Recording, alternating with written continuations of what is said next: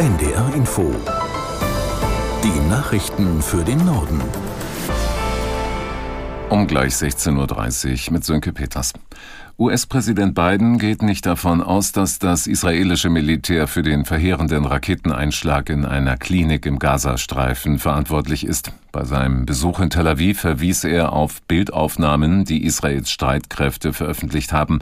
Jonas Valentin Weber aus der NDR Nachrichtenredaktion erklärt, was auf diesen Bildern zu sehen ist. Ja, insgesamt ist das alles nur sehr schwer zu überblicken. Laut israelischer Armee handelt es sich um Luftaufnahmen vom Gelände der Klinik in Gazastadt und darauf seien keine Krater oder Scherben zu sehen, die für israelische Luftangriffe typisch seien. Stattdessen, so sagt es das israelische Militär, geht die Explosion auf das Konto des islamischen Dschihad, eine Terrororganisation, die mit der Hamas verbündet ist. Die habe kurz vor der Explosion mehrere Raketen in Richtung Israel abgefeuert. Eine davon sei dann auf dem Krankenhausgelände eingeschlagen. Die beiden palästinensischen Terrorgruppen sprechen von einer Lüge und machen Israel verantwortlich. Und auch Bundeskanzler Scholz hat sich bei einem Besuch in Ägypten zu dem Angriff geäußert und schnelle Aufklärung gefordert. Bei dem Angriff der Terrororganisation Hamas auf Israel am 7. Oktober sind auch Deutsche getötet worden. Das Auswärtige Amt teilte mit, man gehe von einer einstelligen Zahl aus. Konkreter wurde der Sprecher nicht. Im abgeriegelten Gazastreifen halten sich auch Menschen mit deutscher Staatsbürgerschaft auf. Hier spricht die Bundesregierung von einer niedrigen dreistelligen Zahl. Man sei mit ihnen in Kontakt und bemühe sich, diejenigen, die Ausreise, denjenigen die Ausreise zu ermöglichen, die dies wünschten. Bundesinnenministerin Faeser hat den versuchten Brandanschlag auf eine Berliner Synagoge scharf verurteilt.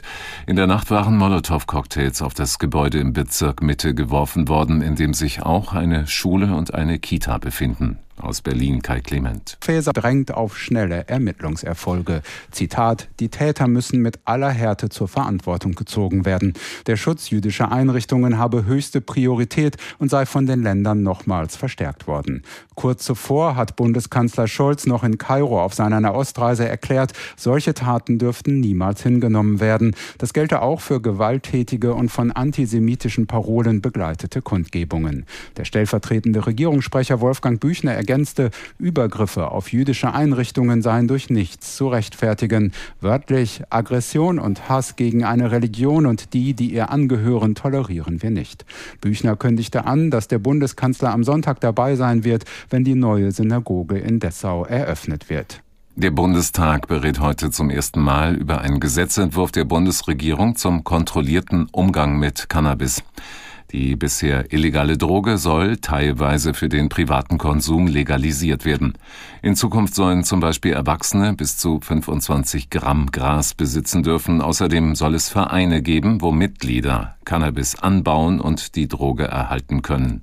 Philipp Eckstein in Berlin erklärt, was das Ziel des Ganzen ist. Gesundheitsminister Lauterbach von der SPD, der betont, das Ziel des Gesetzes ist nicht, dass mehr Menschen jetzt Cannabis konsumieren, sondern dass die Menschen, die sowieso schon kiffen, äh, besser geschützt werden. Zum Beispiel von verunreinigtem Gras oder Haschisch, das auf dem Schwarzmarkt verkauft wird. Und die Bundesregierung hat auch schon angekündigt, dass es Aufklärungskampagnen geben soll, wo dann vor allem auch junge Menschen davor gewarnt werden sollen, wie schädlich der Konsum von Cannabis sein kann. Immer mehr Erwerbstätige werden wegen psychischer Belastungen krank. Das geht aus dem Fehlzeitenreport der Krankenkasse AOK hervor. Demnach haben sich Mitarbeitende im vergangenen Jahr an knapp 30 Tagen je Fall wegen psychischer Beschwerden krank gemeldet. Damit seien die Fehltage am Arbeitsplatz wegen psychischer Erkrankungen in zehn Jahren um fast die Hälfte gestiegen. Menschen, die im Gesundheits- und Sozialwesen arbeiteten, seien häufiger betroffen als andere Berufsgruppen. Der Report zum Krankenstand erscheint jährlich und basiert auf einer repräsentativen Befragung. China und Russland wollen ihre Zusammenarbeit weiter ausbauen. Das haben der Staatschef Xi Jinping und der russische Präsident Putin beim bilateralen Gesprächen am Rande des Seidenstraßengipfels in der chinesischen Hauptstadt betont. Aus Peking Benjamin Eisel. Der Gipfel zum zehnjährigen Bestehen von Chinas Belt and Road Initiative bot eine seltene Gelegenheit für den mit internationalem Haftbefehl gesuchten Putin ins Ausland zu reisen. China erkennt den Strafgerichtshof in Den Haag nicht an. Deshalb wurde Xi Jinpings guter Freund Putin, wie der chinesische Staatschef immer wieder betont, bei seinem Besuch auch nicht festgenommen. Im Gegenteil, Putin wurde in Peking hofiert. Das Staatsfernsehen präsentiert ihn als Ehrengast. Chinas Staats- und Parteichef lobte in seiner Eröffnungsrede am Vormittag das internationale Infrastrukturprojekt Neue Seidenstraße. In den vergangenen zehn Jahren hat China mit umgerechnet zig Milliarden Euro weltweit Häfen, Eisenbahnstrecken und Straßen gebaut. Hat damit aber auch viele ärmere Staaten über Kredite an sich gebunden, lautet ein Kritikpunkt aus dem Ausland an dem Projekt. Das waren die Nachrichten.